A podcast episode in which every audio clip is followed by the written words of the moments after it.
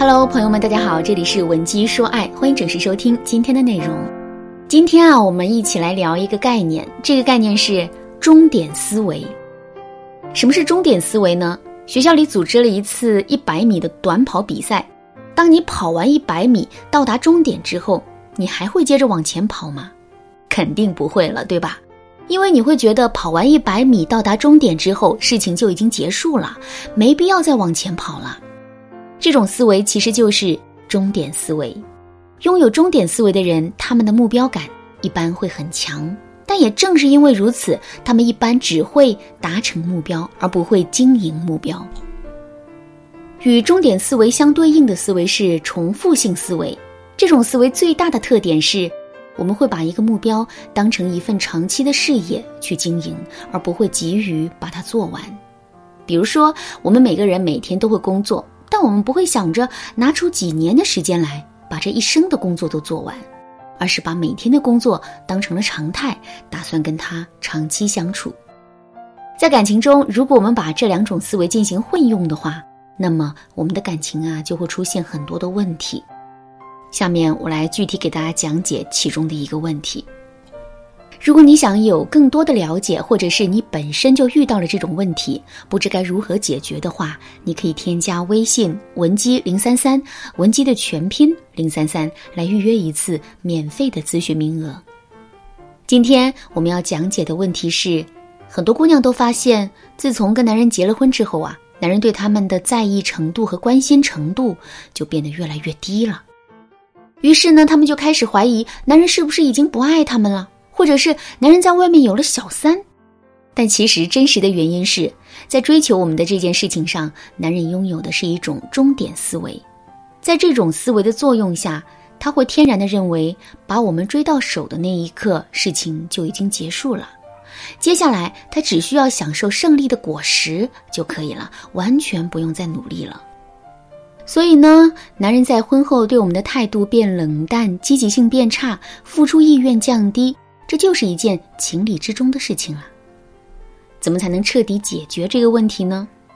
很简单，我们要想办法把男人的终点思维转换成重复性思维。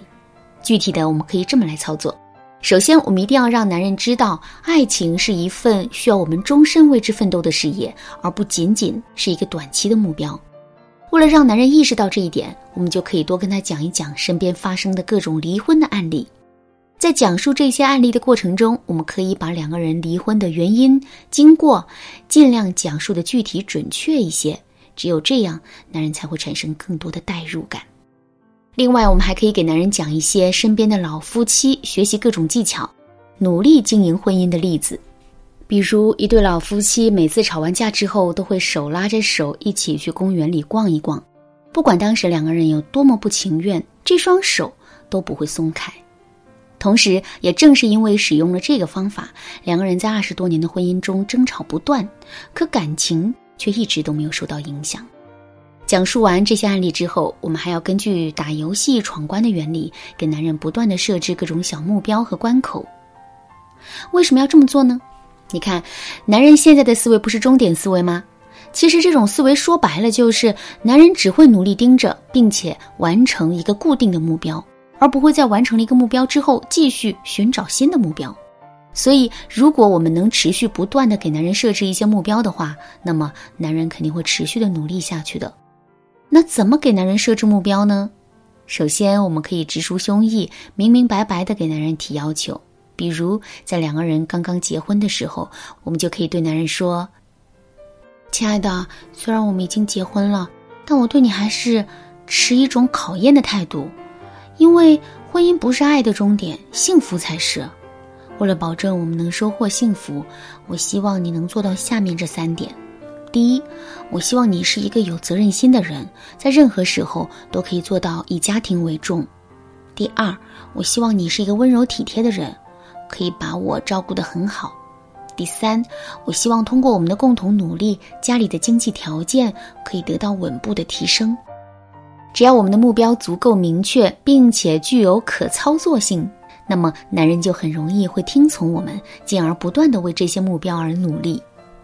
另外，我们不要把自己一下子全都给到男人，而是要藏起一部分东西，然后在婚后一点点的展示给男人。